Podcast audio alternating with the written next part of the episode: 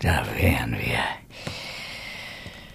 Äh, trautes Heim, Glück allein. Hm.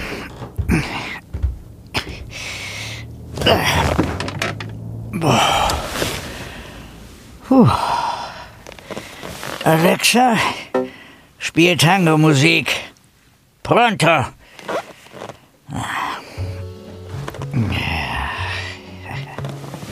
Das war wirklich ein schöner Urlaub, was?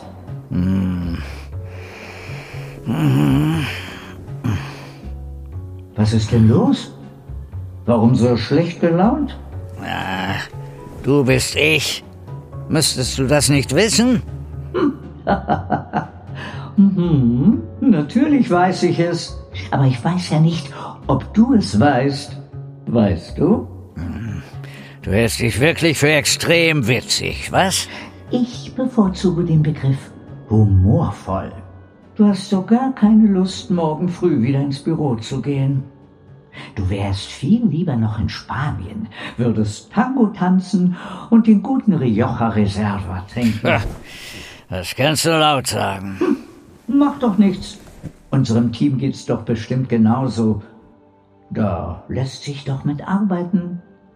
Wir machen morgen einfach einen ganz entspannten Start. Vielleicht laden wir zum Mittagessen alle zum Spanier an der Ecke ein. Tauschen ein paar Urlaubserinnerungen aus. Hm? Entspannter Start? Urlaubserinnerungen austauschen?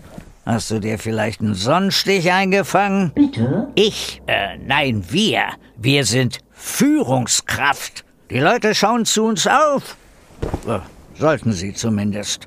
Und du willst denen stecken, dass wir eigentlich gerade gar keine Lust auf die Arbeit haben? Na, so weit kommt's noch. Das, äh, das wäre ja wie ein Brandstifter bei der Feuerwehr. Ach, papalapap. Unsere Leute sind doch nicht von gestern. Dass irgendwas anders ist als sonst, merken die so oder so. Führungskräfte sind schließlich auch nur Menschen. Menschen mit Gedanken und Gefühlen, wie jeder andere auch. Warum nicht dazu stehen? Da bricht uns schon kein Zacken aus der Krone. Im Gegenteil. Unsere Leute werden es zu schätzen wissen, dass sie nicht so tun, als wäre alles wie immer. Wenn du meinst, dann. Dann schaue ich mal, dass ich für morgen Mittag einen Tisch bei diesem Spanier reserviere. Sie.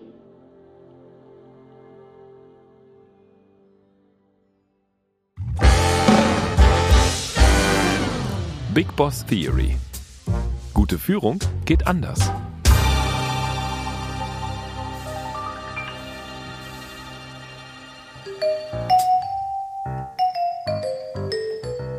Ich habe heute überhaupt keinen Bock, ins Büro zu fahren. Hand aufs Herz, wer kennt das Gefühl nicht? Ich kann mich da sehr gut reinfühlen und das, obwohl ich beruflich genau das mache, was ich immer machen wollte. Inzwischen glaube ich ja, solche Gedanken und Gefühle hat jeder mal. Aber haben solche Gefühle auf der Arbeit überhaupt was zu suchen? Ich würde sagen, finden wir es raus. Ihr hört Big Boss Theory. Dies ist ein Podcast der DB Akademie in Kooperation mit der Zeitakademie Corporate. Mein Name ist Victor Redman, ich bin Autor und Journalist aus Berlin und ich darf euch durch diesen Podcast führen. Hier nehmen wir in jeder Folge einen ganz bestimmten Aspekt von Führung unter die Lupe. Und heute, ihr ahnt es schon, heute geht es an dieser Stelle im weitesten Sinne um Ehrlichkeit.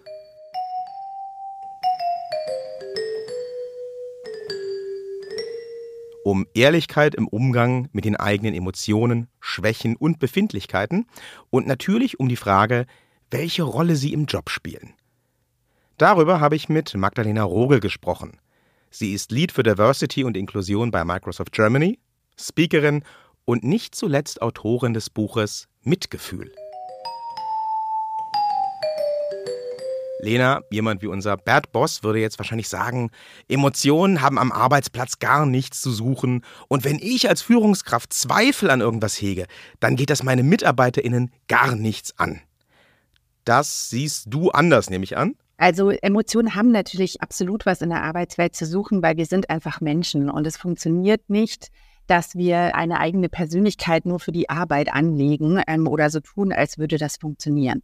Und tatsächlich, wenn ein äh, Boss oder ein fiktiver Boss das so sagen würde, dann wäre das ja auch schon eine emotionale Reaktion, nämlich eine Ablehnung. Tendenziell ist es so, dass wir bisher eben den ja cholerischen Chef äh, eher akzeptiert haben, aber alle anderen Emotionen haben wir versucht ähm, in den letzten Jahren eher auszuklammern. Und damit haben wir ganz viel Potenzial verloren, weil wir natürlich Emotionen wie äh, Begeisterung und ähm, solche Dinge natürlich für die Arbeitswelt sehr stark brauchen, vor allem jetzt, wenn wir in die Zukunft denken, wenn wir mit künstlichen Intelligenztechnologien und ähm, Robotern vielleicht zusammenarbeiten, dann ist es genau das, was uns ausmacht, eben diese menschlichen Fähigkeiten. Und dementsprechend sind die für die Arbeitswelt ganz unverzichtbar und es liegt eben an uns, ob wir sie bewusst nutzen oder ob wir sie unbewusst ähm, dann aber eben eher in herausfordernden Situationen so ein bisschen überkochen lassen. Vielleicht hat diese, sagen wir mal, Zurückhaltung bei dem Thema ja auch was damit zu tun, dass die Führungskräfte selbst nicht so richtig wissen, wie sie damit umgehen sollen?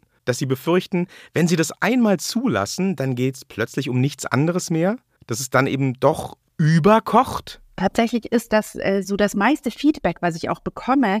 Jedes Mal, wenn ich Vorträge über das Thema halte, kommt dann so, ja, Lena, das ist ja alles schön und gut, aber wie sollen wir denn arbeiten, wenn alle nur noch weinen? und ähm, das finde ich ganz interessant, dass das immer sofort so eine Assoziation ist, eben, wie du es auch beschreibst, dass Gefühle eine Schwäche sind. Und ich glaube aber, das zeigt sehr deutlich, wie wenig wir in den letzten Jahren über Emotionen, über Gefühle gesprochen haben und wie wenig Raum wir dem Ganzen gegeben haben.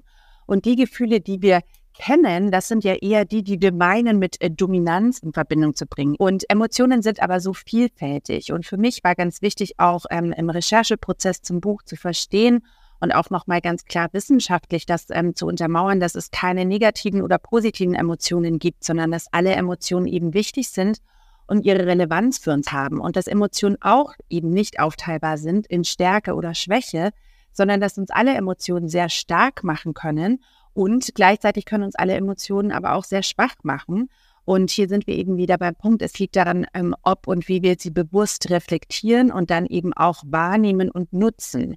Und ähm, das liegt dann ganz an uns, ob es eben eine Stärke oder eine Schwäche ist. Das liegt nicht an dem Gefühl ähm, an sich. Und woran liegt es deiner Meinung nach? Warum gibt es diese einseitige Sicht auf Emotionen? Warum haben so viele Menschen das Gefühl, sich da verstellen zu müssen, auch gerade im Job? Ich glaube, das liegt tatsächlich ganz banal daran, dass wir bisher gesellschaftlich eine sehr starke Einteilung in gute und schlechte Emotionen haben du musst keine Angst haben, du darfst keine Angst haben, ähm, du musst deine Angst überwinden. Und wenn wir das jetzt aber wieder in die Arbeitswelt übertragen, dann geht uns da ja wahnsinnig viel verloren, weil wenn Menschen eben Angst haben ähm, in bestimmten Situationen oder vor bestimmten Aufgaben oder sich vielleicht auch in bestimmten Meetings oder so unwohl fühlen, dann ist es ganz wichtig, das zu verstehen, gerade eben auch für Führungskräfte, wenn eben meine Mitarbeitenden auch das Vertrauen zu mir haben, zu sagen, mir macht diese Aufgabe Angst oder ich fühle mich in diesem Meeting unwohl, ich fühle mich in diesem Projekt nicht wohl.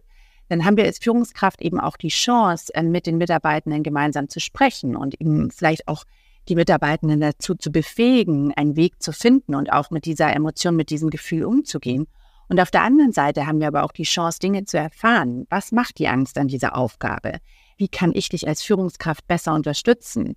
Müssen wir vielleicht diese Aufgabe anpassen? Und ich finde, gerade wenn wir beim Thema Angst sind, hat das eine ganz große Bedeutung, weil wir ja in der Arbeitswelt immer so tun, als äh, sind wir alle wahnsinnig cool und haben vor überhaupt nichts Angst. Und ich hatte das tatsächlich letzte Woche, dass ich eine große Keynote gehalten habe bei einer Konferenz und ich bin auf die Bühne gegangen, die Hauptbühne, und ich habe gesagt, ich bin Lena und ich habe Angst vor Montagen. War nämlich ein Montag. Und auch das finde ich so interessant, dass über dieses Thema eben Angst vor dem Wochenstart, äh, da gibt es ja auch Fachbegriffe dafür, Sunday Scaries, äh, Monday Blues, dass darüber kaum gesprochen wird und wir alle dieses Gefühl aber irgendwo kennen. Und diese Angst wird dann aber auch schnell wieder mit einer vermeintlich toxischen Positivität so ein bisschen überschattet, dass eben gesagt wird, ja, Also wenn du Angst ähm, vor dem Wochenstart hast, dann hast du den falschen Job und niemand muss sich auf die Woche freuen, wenn man seinen Job wirklich liebt und so weiter. Und das hat bei mir dazu geführt, dass ich sehr, sehr lange auch mit mir selbst gehadert habe und dachte so, warum und was ist denn falsch mit mir? Aber mit mir ist eben gar nichts falsch, sondern es ist einfach so, ich habe nach wie vor sehr großen Respekt vor den Dingen, die ich tue. Und ja, manchmal machen mir die Dinge Angst. Und es geht in der Arbeitswelt nie darum, keine Angst zu haben. Es geht aber manchmal darum, Dinge trotzdem zu tun und eben trotzdem mutig zu sein. Und es geht vor allem darum, über die Angst zu sprechen, damit wir alle eben voneinander lernen und dann auch miteinander wachsen können. Ich komme nochmal zurück auf unseren Bad Boss. Ich könnte mir vorstellen, für den wäre das alles jetzt auch ganz schön viel. Der würde jetzt vielleicht sagen, warum muss ich mich denn jetzt auch noch um die Gefühle und die Befindlichkeiten von meinen Mitarbeitenden kümmern? Das hat doch bisher auch ohne funktioniert. Das haben wir schon immer so gemacht. Natürlich wäre das in vielen Situationen einfach, das zu sagen, aber das würde nicht weiterhelfen. Und ich bin davon überzeugt, dass niemand äh, wirklich äh, nicht fühlen will, sondern dass es eben oft darum geht, dass die Menschen, und da sind wir wieder beim Thema Angst vor den Gefühlen haben. Und deshalb ist es für mich ganz wichtig, hier wirklich mit radikaler Empathie ranzugehen und auch empathisch mit den Menschen zu sein, auch empathisch vielleicht mit den ähm, ja, fiktiven äh, Big Boss-Menschen, die vielleicht sagen, nee, um Gottes Willen, Gefühle haben in der Arbeitswelt nichts zu suchen. Und da aber eben auch empathisch dann umzugehen und das zu hinterfragen, wo, woher kommt dieses Denken und wie kann ich dieses Denken auch vielleicht widerlegen. Und das ist das Schöne, dass ich eben mittlerweile so viele Studien dazu kenne, dass ich das Glück hatte, mit so vielen ExpertInnen, WissenschaftlerInnen zu dem Thema zu sprechen und dass sich alle einig sind. Und das ist ganz egal, ob es die Wirtschaftsforschung, die Arbeitspsychologie, die Pädagogik ist. Alle sind sich einig, dass wir, wenn wir eben ein Bewusstsein für unsere Emotionalität entwickeln, dass wir dann erfolgreicher sind und dass wir im Übrigen auch glücklicher sind. Und es geht jetzt nicht darum, dass wir den ganzen Tag über unsere Gefühle sprechen oder dass wir den ganzen Tag nur noch fühlen und ähm, Dinge tun, sondern es geht vielmehr darum, dass wir wieder ein Bewusstsein dafür entwickeln. Und ähm, das finde ich ganz spannend, weil wir ja den Begriff Selbstbewusstsein in unserem Alltagssprachgebrauch eigentlich ganz falsch benutzen. Selbstbewusstsein, ähm, das ist ja was, was wir im Job eigentlich alle gerne hätten. Und ähm, im Job oder allgemein wird das oft als Synonym benutzt, eben für Mut, für Stärke. Wenn wir sagen, oh Mensch, das ist aber ein selbstbewusster Typ, dann ist es ja eigentlich was ganz anderes, was wir meinen, ähm, als das, was das Wort beschreibt. Weil was das Wort eigentlich beschreibt, ist eben sich bewusst über sich selbst zu sein. Und ich glaube, da sind wir uns einig, dass das ganz viele Menschen überhaupt nicht sind. Es geht darum, dass wir uns wieder bewusst werden über uns selbst und dass Menschen eben ein Bewusstsein für ihre eigene Emotionalität, für ihre eigenen Gefühle wieder entwickeln, sich reflektieren und einfach mal spüren, wie fühlt sich das gerade für mich an. Okay. Sagen wir, ich bin eine Führungskraft, die den Wert von Emotionen am Arbeitsplatz kennt und auch offen damit umgehen will. Da spielt ja dann aber trotzdem noch die Hierarchie mit rein. Was mache ich denn zum Beispiel, wenn es Dinge gibt, über die ich mit meinem Team nicht offen kommunizieren kann oder darf? Ich glaube, ganz grundsätzlich ist das Wichtigste, größtmögliche Transparenz zu haben. Und größtmögliche Transparenz muss eben nicht heißen, dass ich sofort das sage, was ich eigentlich gar nicht sagen darf, sondern eben auch den Mitarbeitenden äh, beispielsweise gegenüber offen zu sein und zu sagen, es gibt Dinge, die kann ich vielleicht nicht immer schon mit euch teilen. Ich verspreche euch, ich werde in Zukunft immer alles mit euch teilen sobald ich es teilen kann. Also ich glaube, das ist wichtig, da wirklich so ein Ground-Setting von Anfang an zu machen und, und so eine Grundlage zu setzen und so eine Vertrauensbasis zu schaffen, dass ähm, eben so viel Transparenz wie möglich immer da ist. Dass das ähm, eben dann nicht immer funktionieren kann, dass nicht immer ähm, hundertprozentige Transparenz weitergegeben werden kann auf jede Ebene, das wissen alle Menschen, die in der Arbeitswelt irgendwie aktiv sind. Und ähm, hier geht natürlich auch wieder ganz stark um Empathie. Und ich glaube, das ist ganz wichtig, eben diese Gefühle dann in dem Fall eben auch anzuerkennen, anzuerkennen, dass eine Enttäuschung da sein kann, anzuerkennen, dass im ersten Moment auch oft mal eine Wut da sein kann, wenn man dann eine Nachricht weiter ähm, bekommt, die man nicht gut findet. Das kann ja eben auch eine Entlassung sein oder wie auch immer. Und ich glaube, hier ist es wirklich wichtig, mit ähm, möglichst viel Empathie ranzugehen und in dem Fall natürlich eben auch Mitgefühl mit sich selbst zu haben und sich selbst dann nicht ähm, unter Druck zu setzen oder sich selbst die Verantwortung aufzuladen, sondern eben auch zu sehen, dass eine Rolle eben bestimmte ja, Herausforderungen mit sich bringt und ähm, dass das auch als Führungskraft nicht immer einfach ist. Am Ende geht es also wieder um Authentizität. Es gibt ja den schönen Spruch, ich hoffe, ich darf das hier so sagen, ähm, man kann ja auch authentisch scheiße sein. Authentisch ist an sich jetzt kein Wert. Aber es geht eben ganz stark darum, sich selbst wirklich zu reflektieren. Und da sind wir wieder beim Punkt, den ich gerade schon angesprochen habe, nämlich das Selbstbewusstsein. Also wirklich ein Bewusstsein für sich selbst zu entwickeln, auch zu überlegen, ähm, wer bin ich denn? sich ein Bewusstsein dafür zu entwickeln, für welche Werte ich beispielsweise stehe, was mir selbst wichtig ist, was mich auch antreibt, Dinge, die mich begeistern, Dinge, die eben Gefühle in mir auslösen.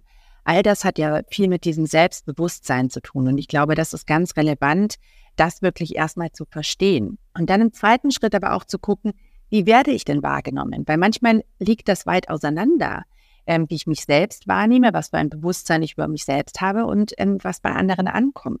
Und das ist eben wichtig, das zu reflektieren und zu verstehen und für sich selbst dann auch zu gucken, wie kann ich denn daran arbeiten und wofür möchte ich eben auch wahrgenommen werden? Wofür möchte ich stehen? Was möchte ich in den Köpfen von Menschen für Assoziationen auslösen, wenn sie an mich denken?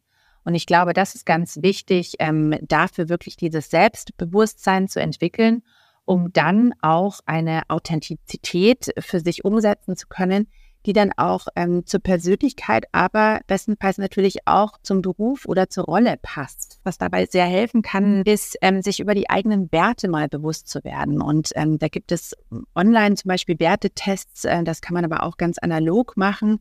Einfach mal zu gucken, für welche Werte stehe ich. Und das ist ganz spannend, weil wenn man dann so ganz viele verschiedene Werte vor sich sieht, dann würden die meisten Menschen sagen, ja, finde ich alles wichtig. Aber es geht eben nicht darum, was man alles wichtig findet, sondern es geht darum, was man am wichtigsten findet. Um dann auch zu gucken, wie kann ich das als Kompass nutzen, um eben auch authentisch ähm, in dem zu sein, was ich tue, authentisch eben auch zu kommunizieren beispielsweise und für mich aber auch authentisch ein Bewusstsein für mich selbst zu haben und bei mir zu sein. Würdest du sagen, das ist ein Prozess oder ist dieses Lernen, ist diese Ausbildung des sich Selbstbewusstseins irgendwann auch mal abgeschlossen? Also tatsächlich würde ich ganz klar sagen, dass es ein fortlaufender Prozess ist, weil wir entwickeln uns ja Gott sei Dank als Menschen weiter und ähm, wir entwickeln uns ähm, in unserer Persönlichkeit weiter. Und deshalb ist dieses Selbst äh, ja was, was auch immer im ständigen Wandel ist. Ich denke, das kennen wir. Keiner von uns ist wahrscheinlich noch so, wie wir vor fünf Jahren waren. Und ähm, in nochmal fünf Jahren wird es genauso aussehen, dass wir dann uns verändert haben. Und ich glaube, das ist wichtig, das eben auch von Anfang an so anzunehmen, dass das ein fortlaufender Prozess ist und da auch mit Neugier ranzugehen und eben immer wieder mit Neugier auch zu gucken, was, was habe ich jetzt für ein Bewusstsein? Wer, wer ist dieses Selbst denn jetzt? Ähm, wie verändert sich das? Und das kann phasenweise sehr, sehr anstrengend sein, weil es gibt Phasen, in denen wir uns eben sehr stark verändern und dann ist es auch sehr anstrengend, erstmal für sich wieder dieses Selbst zu finden und auch eben dieses Selbstbewusstsein wieder zu finden. Aber es lohnt sich und ich finde auch, es macht wahnsinnig viel Spaß, wenn wir eben mit dieser Neugier wirklich rangehen, weil wir dadurch einfach sehr, sehr viel über uns selbst lernen und auch ganz viel Neues über uns selbst entdecken können. Emotionen einzuordnen und adäquat mit ihnen umzugehen, ist nicht immer leicht. Das weiß vermutlich jeder, dem in einer angespannten Situation schon mal der Kragen geplatzt ist. Jede, die im Eifer des Gefechts etwas gesagt hat, was sie hinterher gern zurückgenommen hätte. Wer kennt das nicht? Gefühle zuzulassen ist nicht immer angenehm, aber trotzdem extrem wichtig. Diese Erfahrung hat auch Thomas Müller gemacht. Als Führungskraft bei der Deutschen Bahn fühlte er sich irgendwann überfordert. Er selbst wollte das aber nicht wahrhaben bis diese Gefühle und die damit einhergehenden Auswirkungen sich irgendwann dann nicht mehr unterdrücken ließen. Thomas erkannte, dass er an Depressionen litt. Er suchte sich Hilfe und wechselte den Bereich. Er arbeitet auch heute noch als Führungskraft bei der Deutschen Bahn. Seit rund elf Jahren ist er jetzt Leiter für Qualitätssicherung im Bereich Beschaffung. Eine Position, in der er sich sehr wohl fühlt. Ich habe Thomas Müller gefragt, ob es einen Moment gab, in dem ihm klar war, so geht es nicht weiter. Ja, diesen Moment gab es. Ich bin sozusagen ganz langsam, aber sicher untergegangen. Ich habe meine Aufgaben nicht mehr bewältigt. Ich habe Angstgefühle bekommen. Sie kennen dieses Gefühl, ich bin nicht gut genug. Ich hatte dann Angst vor Gesprächen. Ich habe dann angefangen, schlecht zu schlafen, bis bloß noch eine Stunde in der Nacht und bin dadurch natürlich immer weiter abgesagt. Das war ein Prozess, äh, der auch durch mein Management befördert wurde, die einfach ohne jede Rücksicht Forderungen gestellt haben, die teilweise auch nicht erfüllbar waren. Und das hat sich natürlich dann auch wiederum in meinen Arbeitsergebnissen niedergeschlagen und auch das Team hat registriert, dass ich nicht mehr der Alte bin. Und es gab nur von ganz wenigen Kolleginnen, Kolleginnen, die in ähnlichen Situationen vor Jahren waren, die gesagt haben, Thomas, was ist mit dir los? Und diese Kolleginnen, die haben gesagt, Thomas, du gehst jetzt ins Krankenhaus und lässt dir helfen. Ich wäre sonst nicht gegangen alleine. Und hatte mich dann damit dann auch am Ende mit suizidalen Gedanken befasst, weil ich ja keine Lösung für mich hatte. Hilfe kam irgendwie für mich nicht in Frage. Und äh, dann eigentlich nur noch das andere. Ich weiß nicht, wie es euch jetzt beim Zuhören ging, aber die Aussage Hilfe kam für mich nicht in Frage. Die fand ich ganz schön heftig. Ich habe Thomas Müller also gefragt, warum er das damals so empfunden hat. Und die Antwort, die war ebenso spannend wie auch nachvollziehbar. Ich habe den Ernst nicht so bewertet wie die Kollegen, die diese Erfahrung hatten, sozusagen mit der Lösung, sondern für mich war das eine, quasi eine Störung. War einfach eine schwierige Phase, wird schon, wird schon. Das ist heute aus meiner heutigen Sicht das größte Problem. Viele an dieser Art Depression erkrankter Menschen zu sagen, wird schon. Man muss einfach nur noch mehr tun, noch mehr schuften. Es wird aber nichts besser. Ich selber habe gesagt, ich schaffe es. Das ist der größte Fehler, den jeder in dieser Situation macht. Schaffe ich schon. Ärmel hochkrempeln.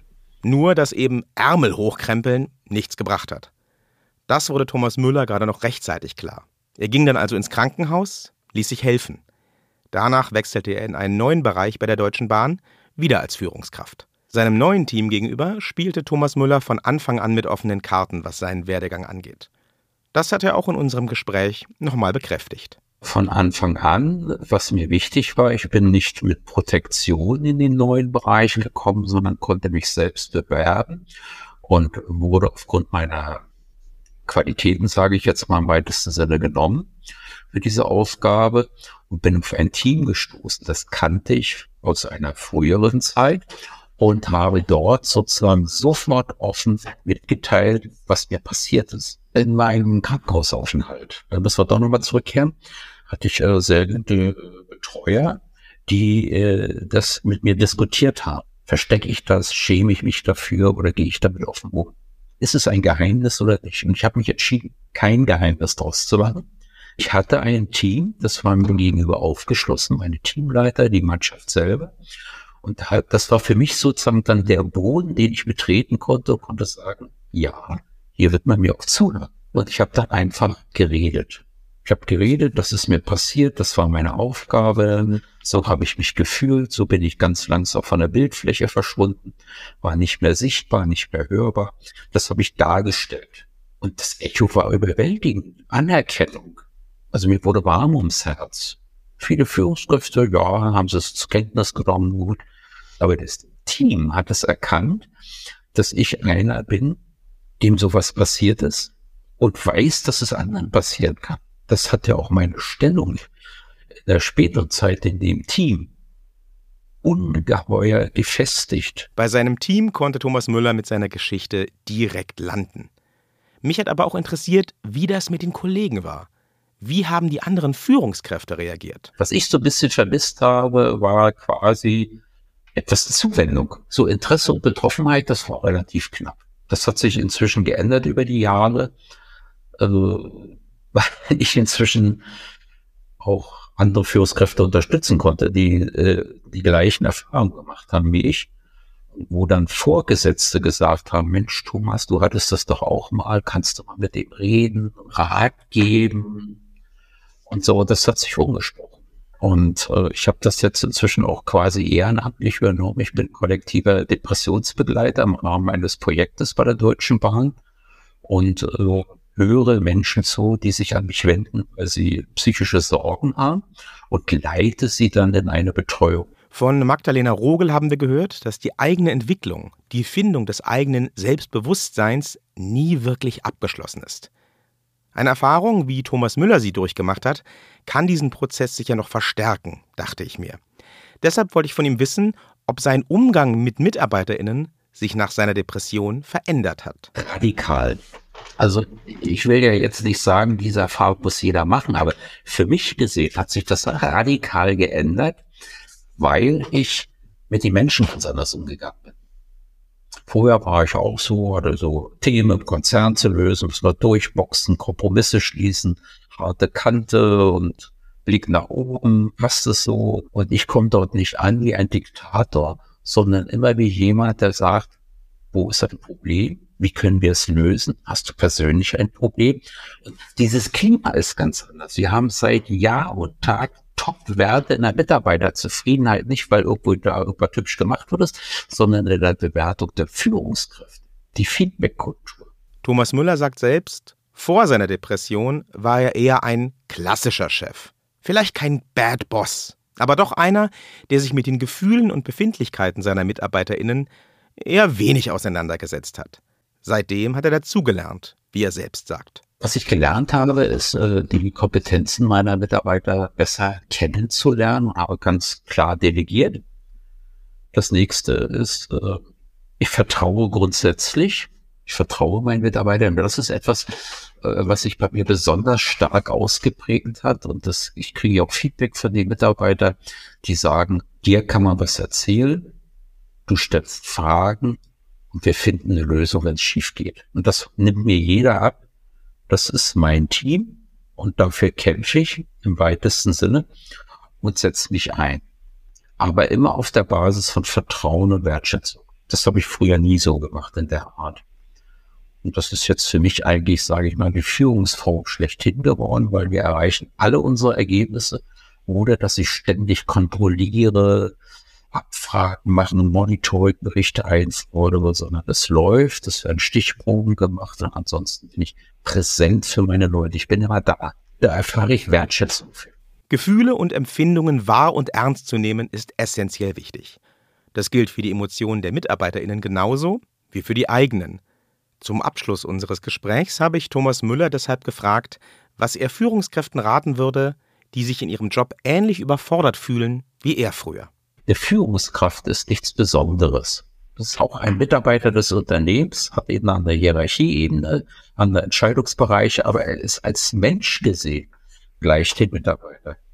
Also es gibt keine spezielle Führungskräftetherapie. Und wenn ein jemand merkt, diese Erscheinungen verschwinden, ich habe Angst, ich sacke ab, ich ziehe mich sozial zurück, beruflich wie privat, ich fange an schlecht zu schlafen, dann muss er darüber sprechen.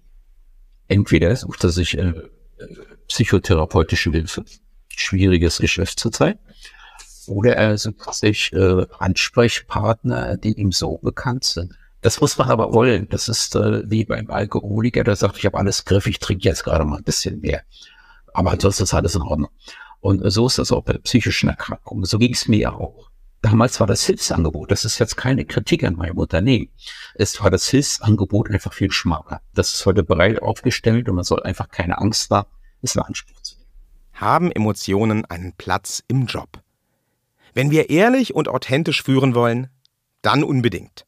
Früher oder später kommt die Wahrheit schließlich doch immer ans Licht. Es empfiehlt sich also ein möglichst offener und ehrlicher Umgang. Mit den eigenen Emotionen genauso wie mit denen der anderen. Die Leute schauen zu uns auf.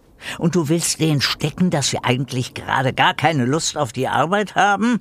Poh, das, äh, das wäre ja wie ein Brandstifter bei der Feuerwehr. Ach, pappalapapp. Führungskräfte sind schließlich auch nur Menschen.